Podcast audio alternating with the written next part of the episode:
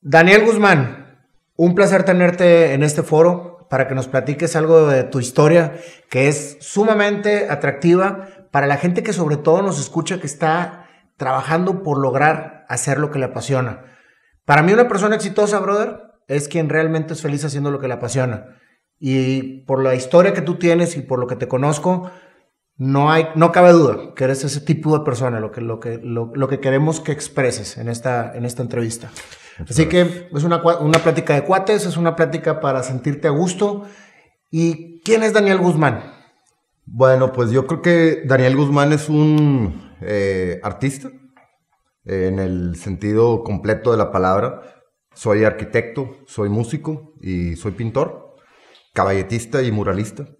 Este, me formé yo solo en muchos sentidos, en la música, eh, en el arte también. Sí recibí instrucción, sin embargo, siempre fui muy indisciplinado y me cuesta trabajo ser, eh, acatar órdenes, dogmas. Y todo esto me lleva como a tener una, eh, ¿cómo te diré? Una forma de hacer las cosas siempre a mi manera y, no siempre es la mejor, pero sin embargo eso me ha llevado hasta ahora este, a ser lo que soy. ¿Por qué digo esto? Porque me, he alimentado, me he nutrido de muchas eh, ideologías y he descartado muchas otras para hacer eh, o tomar únicamente lo que a mí me, me funcione, ¿no? Interiorizando. Y a partir de ahí yo formo una línea o trazo una línea donde esa línea se compone de pensamiento, acciones, este, y, como te diré, como concordancia entre la persona que dice y piensa ciertas cosas y hace otras cosas. Hay que ser, hay que ser congruente con lo que uno piensa y dice y hace, ¿verdad? ¿Hace cuánto crees que tienes tu pasión clara? Para empezar, ¿cuál es tu pasión, Daniel? Tengo muchas, pero yo creo que la, la pasión que me mueve a mí es la, la pintura, hacer arte. ¿Lo que más te apasiona es pintar? no sé si es lo que más me apasiona porque no lo he puesto como a competir, pero es el medio que me hace a mí expresarme. O sea, las palabras no es mi forma de expresar. La, forma para expresarme es la, parte gráfica, la, pintura. Y, creo que eso, de alguna manera, pues es como lo que engloba todo lo que yo quiero expresar, porque el, lenguaje gráfico que yo poseo y que, trabajo cuenta de alguna manera una historia y esa historia es de alguna manera eh, interpretada por, la, por los ojos que la están viendo, ¿verdad? ¿Siempre tu arte cuenta una historia? Siempre. Todas tus obras están detrás de una historia. Así es. ¿Cuándo descubriste esta pasión, Daniel? A los cuatro años de edad. Desde los cuatro años. Sí. Empezaste a pintar, a dibujar. Sí, como todos los niños. Todos los niños pintan y dibujan. Y no hay nadie más serio que un niño pintando. Nunca. Va a haber alguien que le ponga tanto énfasis y la concentración total que un niño. El problema es que, digo, no problema, la, vida, las situaciones, este, te mandan a la escuela, a mí en lo, en lo particular, una persona muy indisciplinada, expulsado de muchas escuelas, muy mal comportamiento, todo eso. Y resulta que con el paso del tiempo te desprogramas, te desprograman, el sistema te desprograma de lo que tú eras originalmente. Fíjate, voy a hacer un énfasis en lo que acabas de decir porque a mí también me pasó. Cuando eres niño y eres inquieto y el sistema te empieza a, querer controlar, pues tú eres rebelde. Claro. Porque tú eres un, un vividor de tu esencia desde niño, todavía no lo tienes claro pero entonces eres muy inquieto porque tratas de hacer lo que realmente quieres hacer y no te lo permiten. Así es. Creo que por ahí empieza la rebeldía que poca gente comprende, ¿no? Exacto. Y, que luego este, esa rebeldía se va transformando en, personalidad y, en formas de, pensar de alguna manera, tomar decisiones eh, uno mismo en base a, a quién es uno mismo, pero ¿cómo voy a tomar las decisiones correctas en base a mí mismo si ni siquiera me conozco, si no sé ni quién soy, si a qué vine? Todas esas cosas. Es, es imposible que a los 17 años de edad una persona tenga toda esa claridad mental resuelta, ¿verdad? Este, yo a los 17 años no aspiraba a ser pintor, o sea, este, tenía otra, otra ideología sembrada en mi, en mi mente porque, eh, el, como te decía ahorita, el sistema me cambió. Yo siempre quise ser artista, pero no sabía qué clase de artista. O sea, claramente no era un actor o un cantante porque no lo, no, no me, no lo tengo natural. Pero las otras variables artísticas que, que, uno va desarrollando y en donde te sientes como pez en el agua y empiezas a, hacer, mm, hacer uso de esas habilidades que uno va agarrando como tocar un instrumento o, pintar o escribir en tu caso, este, va, o sea, es, es algo que te da, o sea, nadie te lo sembró en tu mente. Tú mismo fuiste quien, quien dijiste, mm, tengo una necesidad de expresarme o de, o de escribir estas líneas o de cantar esta canción, ¿no? Obviamente durante este camino, este, para poder, me queda claro que ahorita estás haciendo en realidad todo lo que te apasiona. Así es. Pero durante ese camino, Daniel, te has topado con muchos obstáculos, gente que, que ha tratado de, de, ser retractor dentro de tus sueños. Todo el tiempo. Todo el tiempo. Sí. ¿Qué puedes platicar en base a eso? A ese tipo de, de comentarios. Bueno, mira, yo creo que la crítica siempre va a existir, es, es, lógico. Este, fíjate, Julio Cortázar, que es un gran escritor, este, eh, escribió un libro que se llama Historias de Cronopios y Famas. Eh, ¿Qué es Cronopios? ¿Qué es fama?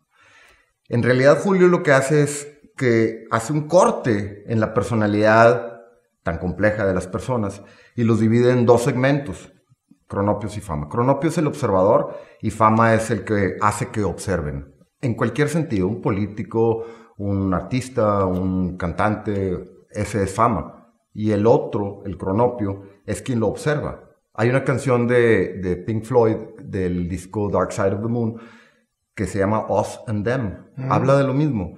Esa la escribió Roger Waters eh, pensando en, en, el concepto de Julio Cortázar de decir, este, us somos nosotros los artistas y them son los cronopios, los que nos observan.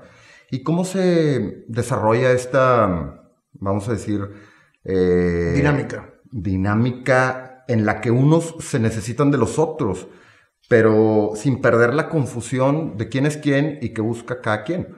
Porque hay cronopios que no son cronopios, son famas, pero no lo saben, no se han interiorizado y no han, no han sabido este, definirse como tal. Y también hay al revés, hay, hay famas que no son famas, este, que, que, son artistas de plástico creados en cualquier movimiento. Y, y, ese tipo de, de, de, personalidad de fama generalmente se percibe como eh, actuada o acartonada o, o no tiene un brillo así muy, ¿cómo te diré? Como como la sonrisa de un bebé, que, pues, que, puede ser más auténtico que eso, ¿no? O sea, no hay manera de competir contra eso, ¿no? Entonces, este, te comento todo esto porque al uno mismo conocerse y definirse en, en, en una, vamos a decir, en una página blanca en donde no están las eh, acepciones de otra gente que te fueron el control del el sistema. El control del sistema, exacto, que te fue creando miedos y cosas y, y todo eso, eh, tratando de responder a tu pregunta de, de los detractores y la gente que, que, uh -huh. que no quiere que, que, de alguna manera brilles, este, siempre va a existir eso, pero toda esa gente se compone dentro de los cronopios, no con los famas. O sea, yo platicando con los famas, yo recibo, recibo todo el apoyo del mundo siempre y, y estoy en, en mi en mi misma temperatura, por así decir. Pero si me pones con cronopios, el cronopio se parten en varias. Hay unos que te adulan, otros te admiran, otros te odian y otros dicen que pues, lo que haces es basura y, y todo es válido.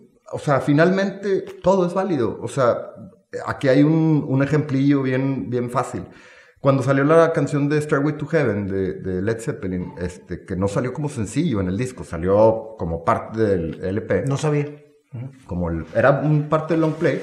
Y era una canción que no iban a pasar en el radio porque era muy larga y las eh, condiciones del radio no lo iban a permitir, bla, bla, bla. Como, Bohemian Rhapsody.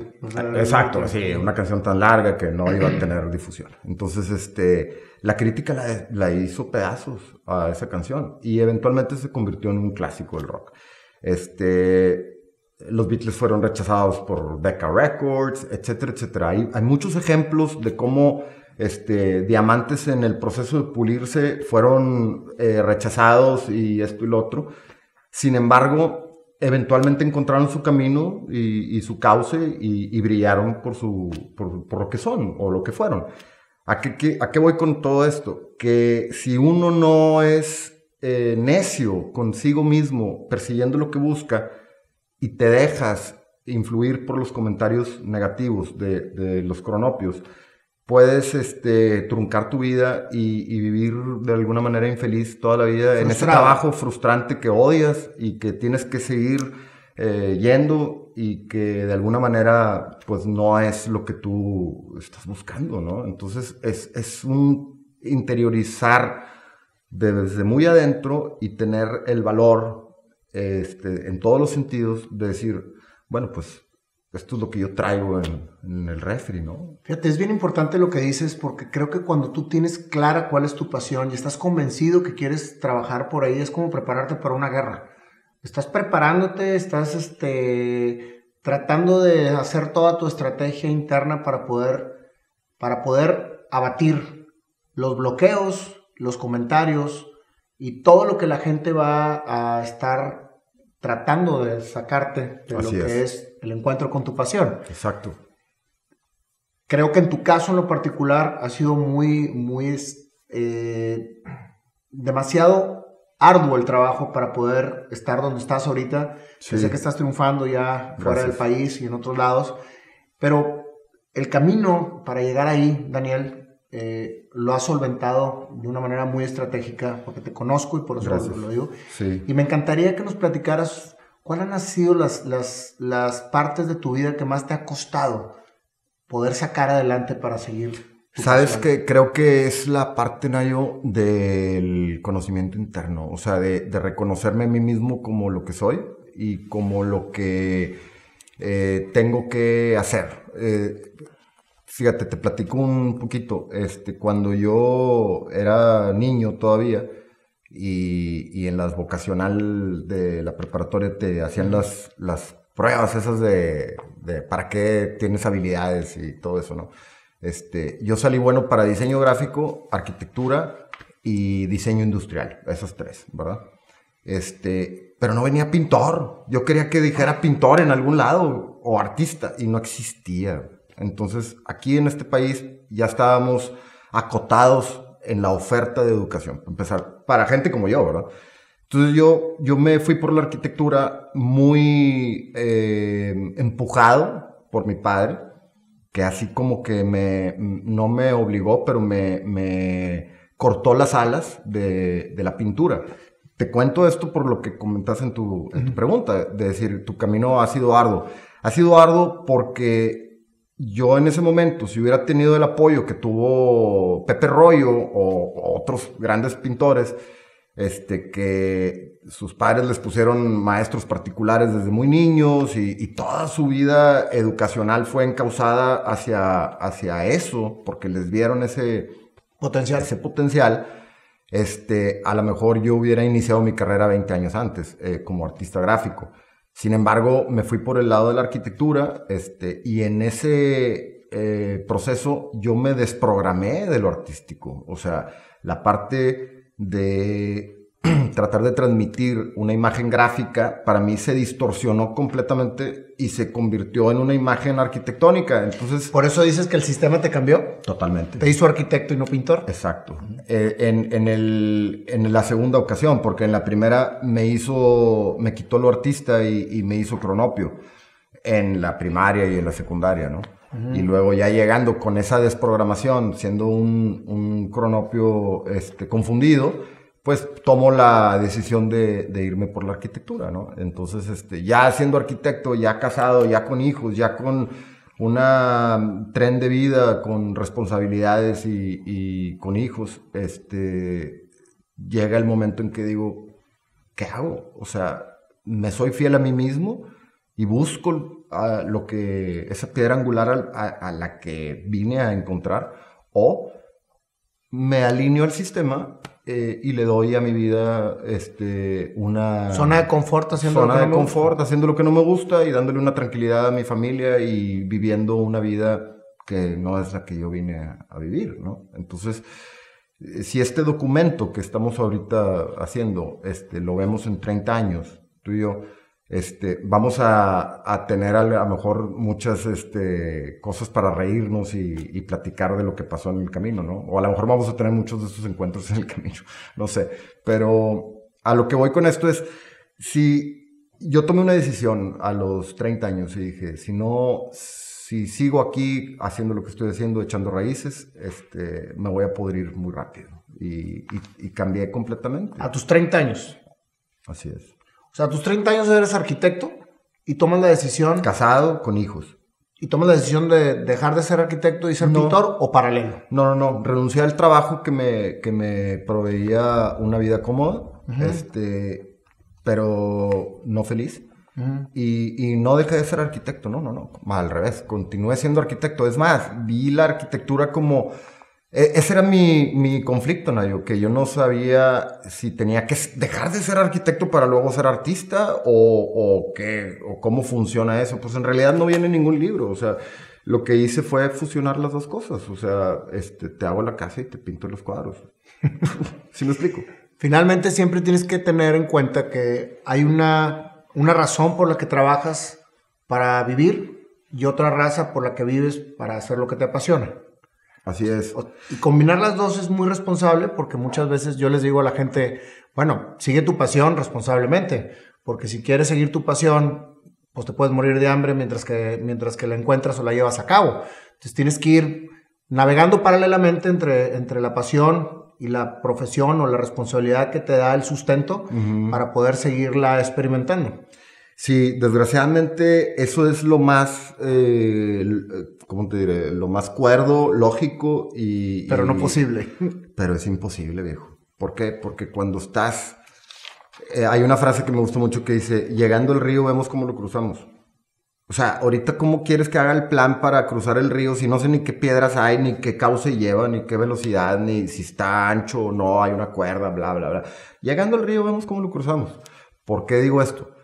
Porque si uno empieza a planificar la parte artística, se descompone la magia. exactamente. Entonces, realmente, si tú me preguntas cómo pasó, no, sé explicarlo con palabras, pero son, son momentos de, de eh, ¿cómo te diré? De a golpes y sombrerazos se van dando las, las cosas, ¿no? Pero en el camino ha sido muy duro y no nada responsable, como lo acabas de, mencionar. O sea, he tenido muchísimos aciertos y desaciertos y, y no me arrepiento de nada.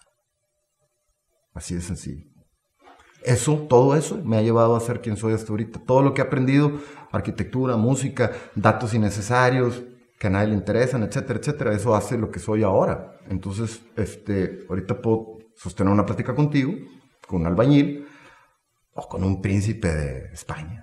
O sea, me explico, soy como ese eh, Joker, bufón, o la baraja... Que, comodín. Comodín, exacto. Exactamente. No tengo una preferencia por un grupo de amistades, este, no tengo una preferencia por una eh, vida social. Vivo haciendo lo mío y lo demás gira en torno a mí.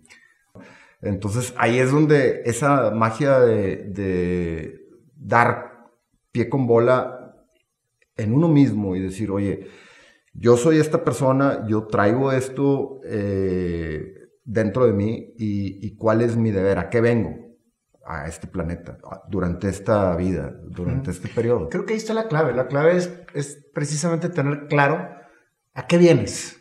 Claro. ¿Qué es lo que te mueve? Porque cuando no encuentras esa claridad, divagas mucho en la vida y te sientes muy incómodo viviendo. Así es. He platicado con una infinidad de gente que me dice, ¿cómo encuentro mi pasión? ¿De qué manera puedo encontrar mi pasión? Es que nadie te puede ayudar a encontrarla porque es algo de uno mismo. Así es. Entonces tienes que tener la claridad en ti mismo para poder identificar cuál es tu objetivo y cuál, más bien cuál es tu misión en la vida. Digo, a ti te tocó con esa experiencia pero hay maneras muy sencillas de poder encontrarte contigo mismo, como la meditación, como la conexión espiritual, el mismo deporte, la pasión de la música. O sea, hay muchas formas de poder identificar cuál es realmente tu pasión, pero es trabajo de cada quien. Así es. En lo particular, eh, a ti te tocó vivir una experiencia fuerte que vino a reiterarte Así es. que por ahí era el camino y a darte las herramientas para que siguieras luchando. Así es. Entonces, creo que, que lo que hiciste fue aventarte. Así es, aventarte así es. A decir, tengo que llegar al límite para poder realmente darme cuenta que, por, que voy por el camino correcto. Exacto. Que, Pero es bien complejo porque al mismo tiempo que está pasando eso, me regreso a tu pregunta o comentario de hace rato diciendo, bueno, uno va diseñando este, de una manera responsable este, ese, ese cambio o esa este, actividad que uno busca hacerla. y, y cuando se te viene todo esto de trancazo, no es, no es, no hay golpe avisa, o sea, es este, es como un torbellino de emociones que te, que te están moviendo y que te están impulsando y te están llevando a, a cierto lugar. Y tú no ves que haya un avance, o sea, no estás viendo que esté funcionando esto, ¿no? Y te cuestionas y todo eso y, y de repente ves la luz al final del túnel y dices, sí, sí era por aquí. O sea, estaba en lo correcto yo.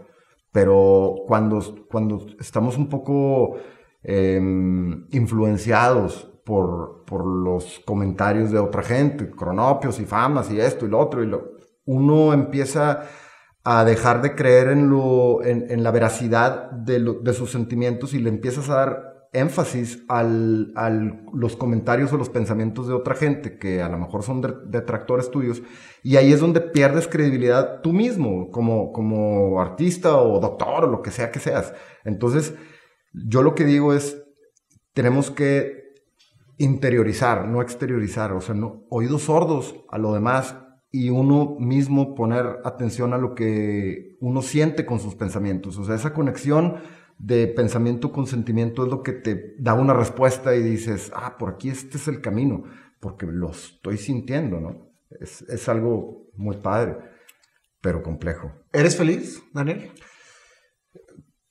Muchísimo, muchísimo, muy feliz. No sé, es el gusto que me da escucharlo. No fue la misma respuesta que me diste hace dos años. No. Y lo cual nunca es tarde para realmente. ¿Sabes qué he encontrado en esos dos años? Tal vez, Nayo. Que, que yo veía la felicidad como una. Eh, como un destino, güey. Como yo voy a llegar a ser feliz, como si fuese un propósito, como si fuese un, un destino, un, lugar. Y no es así. Más bien es como el camino en el que tú estás eh, caminando con todos sus eh, baches y, y, todo eso. Es, ahí es donde uno tiene que encontrar este, el ser feliz todos los días. Yo no lo había sido, o bueno, tal vez sí lo era, nada más que no, no me había dado cuenta de Porque eso. lo estabas añorando. Exactamente, exactamente. Así de sencillo. Qué bien lo pusiste. Es increíble, Daniel, cómo cuando te das cuenta que estás haciendo lo que quieres hacer, que vives apasionado con lo que te toca hacer, entonces eres feliz constantemente. Así es. Cuando no lo tienes claro, y me encantó lo que dijiste, yo siempre vivía añorando ser feliz. Y tú hablas con la mayor parte de la gente y dicen, yo voy a llegar a ser feliz. ¿Y por qué no eres feliz en este momento? Exacto. El, el tiempo es, es lo único. único. Lo único es que exacto tenemos. lo que, lo, Así que, es. lo que ahorita en este momento estamos viviendo. Entonces, ¿por qué no ser feliz ahorita? Me da mucho gusto, Daniel, que te veo muy estable, muy balanceado, lo cual me llena mucho de felicidad. Eh, aparte de que. No eres- como hace dos años. No, pero, pero nunca dudé de lo que ibas a llegar a ser. Porque quizás soy de las personas que pueden entender un poco más cuando ven un talento de una persona que es capaz de, de- de poderlo llevar a cabo.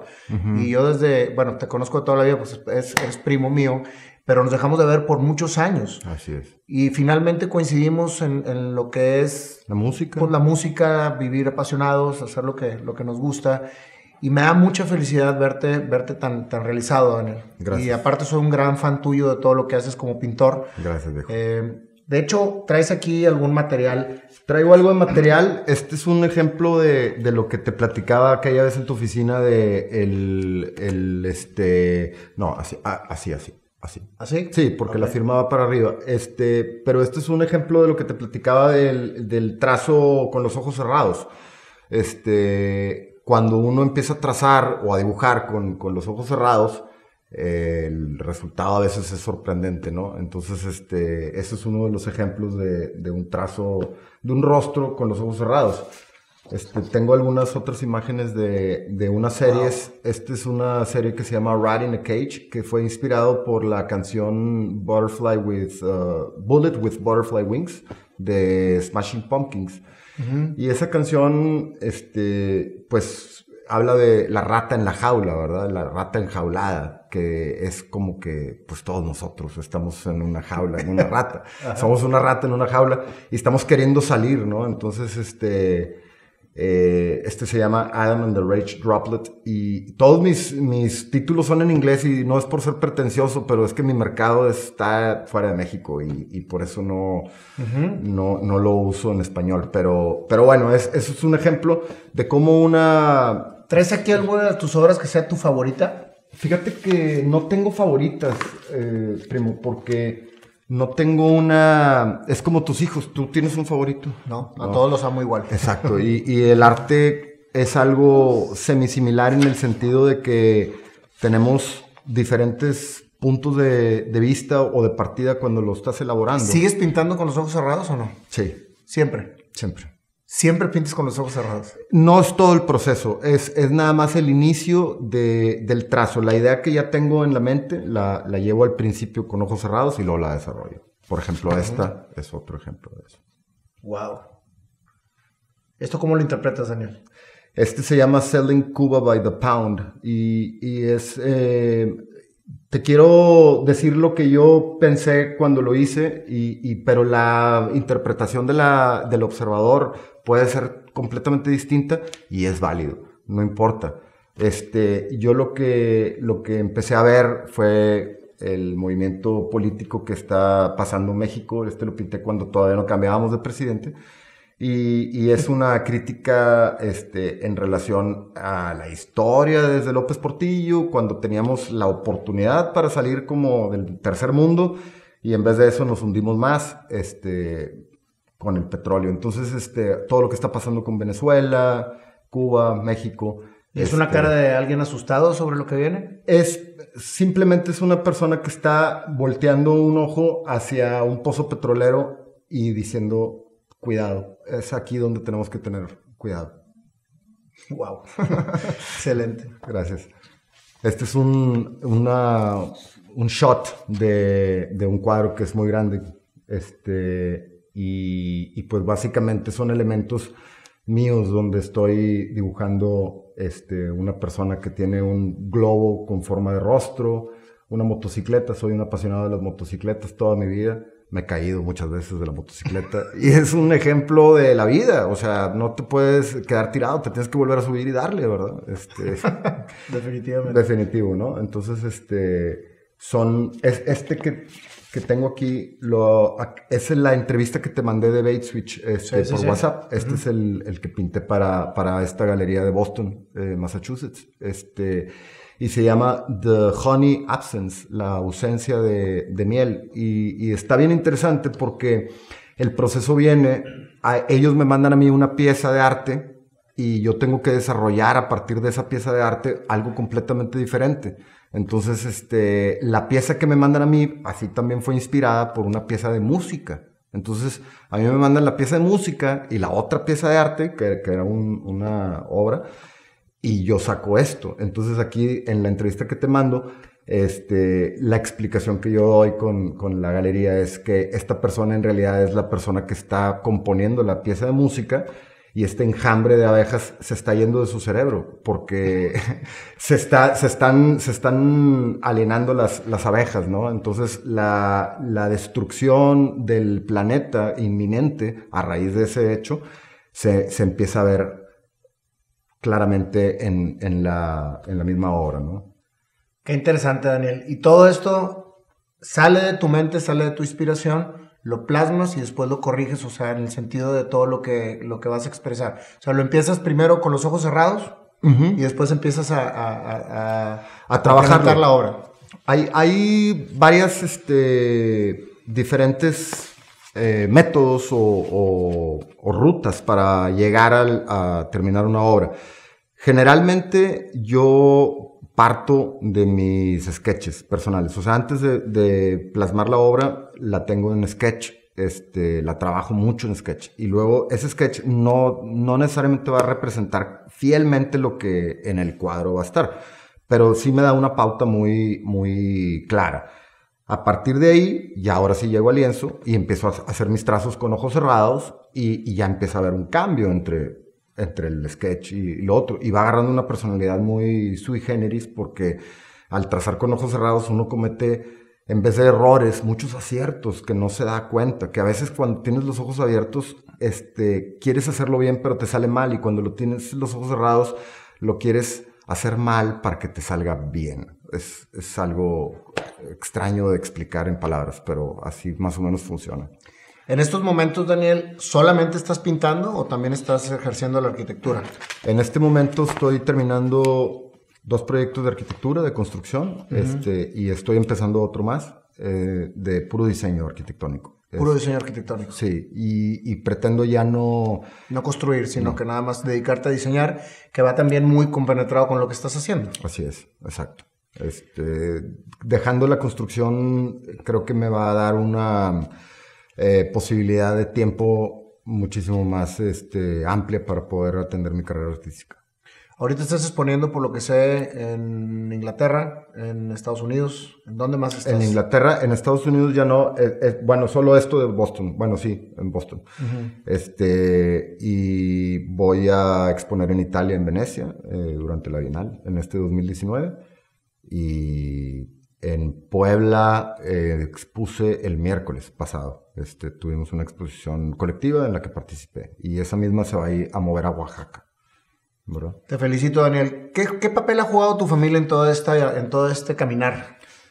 Mi familia personal, mi esposa, mis hijas, tremendamente bien. Me han apoyado todo el tiempo, gracias a Dios. Y, gracias por tener la mujer que tengo que me ha permitido este, hacer lo que hago. Porque si hubiera sido de otra forma, eh, pues quién sabe qué estaría pasando. Tal vez o no estaría con esa mujer o tal vez este, estuviera con ella, pero siendo un cronopio, no sé. pero, pero bastante bien. En el caso de mi familia, más eh, mis primos, mis hermanos y todo eso, creo que me ven como una especie de como oveja negra o algo así. como que no, no soy lo más este eh, digno de presumir de la familia, creo yo, este, al menos en este momento. ¿Y eso te, te, causa... Me encanta. ¿Te encanta? Sí. Ser la oveja negra te encanta. Sí. ¿Por qué? Porque la oveja negra este, es como el gato, la personalidad del gato, es, es no tiene la necesidad de que si le hablas viene, este, si, si me explico, o sea, este, te manda el cuerno por, por hacer lo que él quiere y, y, la oveja negra es vista de alguna manera como, este, el, el no el hijo que, es, que siguió el camino de, la familia, en el caso mío de la medicina, y, convertirse en eso, en ese legado familiar profesional de la familia, esto y lo otro, sino que algo completamente diferente y de lo que no se sienten muy este, orgullosos. Pero fíjate qué interesante lo que estás diciendo, Daniel, porque aquí cambia el concepto de la oveja negra para la gente tradicional, que es aquel que no es bien visto, hacia la, la, oveja negra cuando verdaderamente entiendes que al ser diferente es lo que te hace ser feliz. Así es. Y, único y auténtico, porque de otra forma, si, si, no eres diferente o único y auténtico, te, te conviertes en otro liniero más de la línea ofensiva o defensiva. ¿Sí me explico? O sea, este, no tienes esa peculiaridad que te saca de, de, ese, de ese muestreo, ¿no? O sea, eh, eres uno más del, del montón y, y pues en el caso mío no lo soy, ¿no? No me queda la menor duda. ¿Cómo te ves después?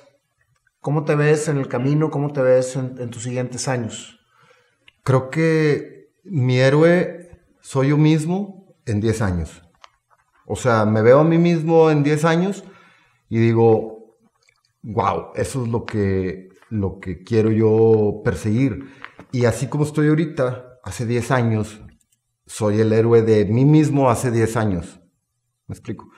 Este, ahora bien, este, en estos 10 años que pasaron, yo me proyecté a mí mismo como lo que soy ahorita y, y, se dio. Entonces, este... ¿Estás convencido de que uno puede realmente ser el arquitecto de su propio destino? Totalmente. Totalmente. Yo creo que todos lo somos, nada más que nadie, bueno, no nadie, no todo mundo se da cuenta de ello y que puede tener una eh, acción directa sobre ese resultado, ¿no? Este, es como la vida te va llevando como un bote pateado o, tu destino tú lo vas eh, dirigiendo. hacia dónde vas. Como un río que tiene una rama, pues va para aquí, va para allá, topando por aquí, por allá. Pero si esa rama tiene piernas y brazos y sabe nadar, pues va a llegar a donde quiere, ¿no? Este, nada más que pues hay que contemplar todos los factores del río, ¿verdad? La, afluencia, esto y lo otro. Y a veces no llegas a donde querías, llegas más allá, ¿verdad? ¿Qué le recomendarías a las personas que ahorita están buscando precisamente encontrar su pasión y están en ese vado que todos caemos cuando en esa búsqueda estamos? ¿Cuál sería tu consejo para ellos? No escuchen a nadie, escúchense a ustedes mismos. Nada más, o sea, no, no tener que hacer las cosas por otra gente, sino hacerlas por uno mismo. Dice Woody Allen, las cosas no se dicen, se hacen. Porque cuando se hacen, se dicen solas. ¿Verdad? Indudablemente. De nada sirve estar hablando mucho y, hacerse una especie como de discurso eh, protagónico y triunfalista donde los resultados no, no empatan con eso. Por eso hablaba de la congruencia hace rato, o sea, ser coherente con lo que uno piensa y dice y hace, ¿verdad? Este, en el caso de pintar un mural, pues te va a demandar físicamente otros retos que un caballete. Es, muy diferente, son, son animales distintos, ¿no? Pero los dos son precisamente, este, tienen su, su encanto, ¿no? Entonces uno decide por cómo hacer las cosas, dónde y por qué, ¿no? Muchísimas gracias, Daniel. Como ya una tradición dentro de estas entrevistas, tratamos de captar las frases que más en lo personal me causaron impacto y de ahí improvisar una canción que tú como músico nos vas a ayudar a hacerlo y sellar esta entrevista con la canción de Daniel Guzmán, de tu historia y de lo que puedes marcar con tu ejemplo a la gente que nos está escuchando. Va, va, va. Entonces voy a invitar aquí a mi panda este, para, que, para que nos acompañe. Voy a poner acá tus lienzos. Sí, sí, sí. Del cual soy súper fan. Muchísimas gracias. Siempre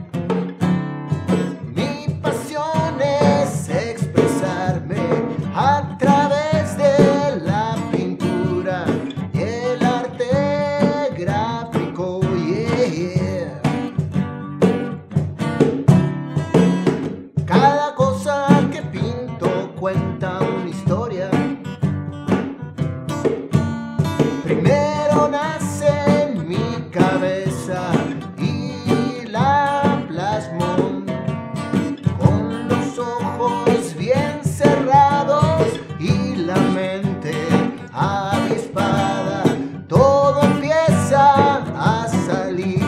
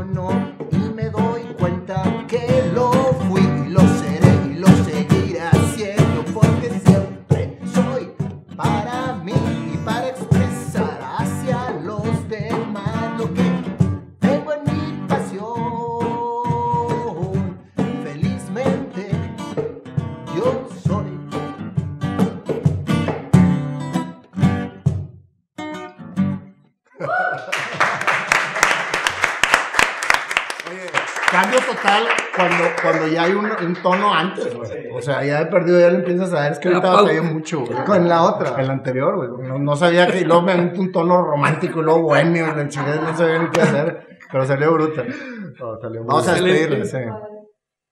Bueno. Muchísimas gracias, primo, por darte tu tiempo. No, primazo. Sigo siendo y seguiré siendo tu fan, sobre todo por lo auténtico que eres. Gracias, carnal. Y para mí las ovejas negras son hermosas. A mí también. Así que hay que apoyar a todas esas ovejas negras que nos encontramos en el camino. Exactamente. ¿Verdad? Igual tú, güey. Muchas gracias, mi panda, por No, darnos nada, este. nada, nada que agradecer. En serio que eres un ejemplo a seguir. Gracias, carnal. Y, y la verdad que todos tenemos algo, algo negro que... Sí, exacto. Y ¿Qué? no es malo, o sea, simplemente ahí está. No pasa nada de enseñarlo. Y vino de negro, yo creo que porque... Porque es la oveja negra. Es la oveja ¿Será por negra. Oye, Panda ahorita es bajista de la banda. Daniel fue bajista también de la Ah, banda. pues soy, soy su... Su reemplazo. Su reemplazo. Eh, Han pasado varios bajistas por la banda, pero ahora le tocó a Daniel ser parte de. Padre, Lo dejaste padre. bien calibrado, ¿eh? Los dejé calidad. Excelente. Muchas gracias, hermano. No, carnal. sigan los éxitos. Muchísimas y gracias, la verdad es que no sabes cómo te admiro. No, viejo. Gracias, no. hermano. Dame un abrazo, por favor. Hasta luego.